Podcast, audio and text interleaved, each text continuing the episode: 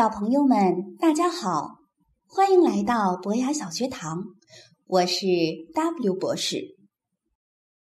最近呢，有个科幻片特别火，叫《星际穿越》，不知道大家看了没有？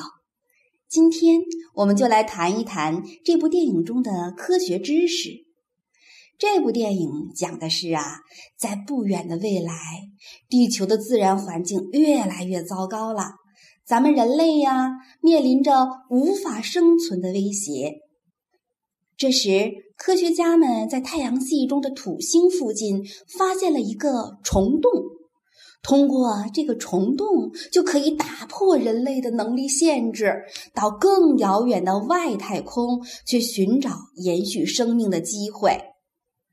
然而，通过虫洞的时候，他们发现飞船上的一个小时相当于地球上的七年时间。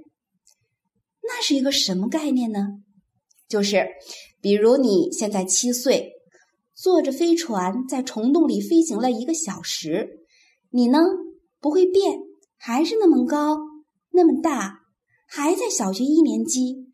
可是你在地球上的同学已经十四岁了，他们变高了，也变大了，都上中学了。在不同的空间中，时间的长度相差这么大，神奇和幻想也就产生了。大家一定会很好奇，这个能改变时间的虫洞是什么东西呀？是不是一个像毛毛虫一样长长的通道？影片中所讲的虫洞就是这样一条长长的隧道，我们可以把它理解成浩瀚宇宙中遥远区域间的交通通道。只不过它的两边连接的一个叫黑洞，一个叫白洞。这里所说的黑洞，不是小朋友们看到的黑乎乎的洞穴。而是太空中的一种具有强大引力、超高密度的天体。黑洞太神秘了，神秘到我们现在的物理学根本无法解释黑洞里面发生的事情。黑洞的质量非常大，体积却非常小，它所产生的引力场特别特别强大，以至于任何东西、任何，甚至是光。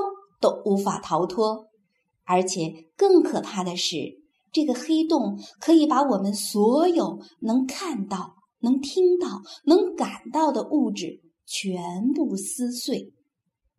白洞可以看作是黑洞的反转，进入黑洞的物质最后可能会从白洞出来，出现在另外一个宇宙中。虫洞为时间旅行提供了可能。未来的太空旅行，如果使用虫洞，那么一瞬间就能到达宇宙中任何一个遥远的地方。目前，我们对黑洞、白洞和虫洞的本质了解的还很少，它们还是神秘的东西，很多问题仍需要进一步的探讨。天文学家已经间接的找到了黑洞，但白洞。虫洞并没有真正的发现，它们只是一个经常出现在科幻作品中的理论名词。据说，《星际穿越》的导演诺兰为了拍摄这部电影，特意到大学里学习了四年物理，专门研究爱因斯坦的相对论呢。这部电影表现了诺兰天马行空的想象力。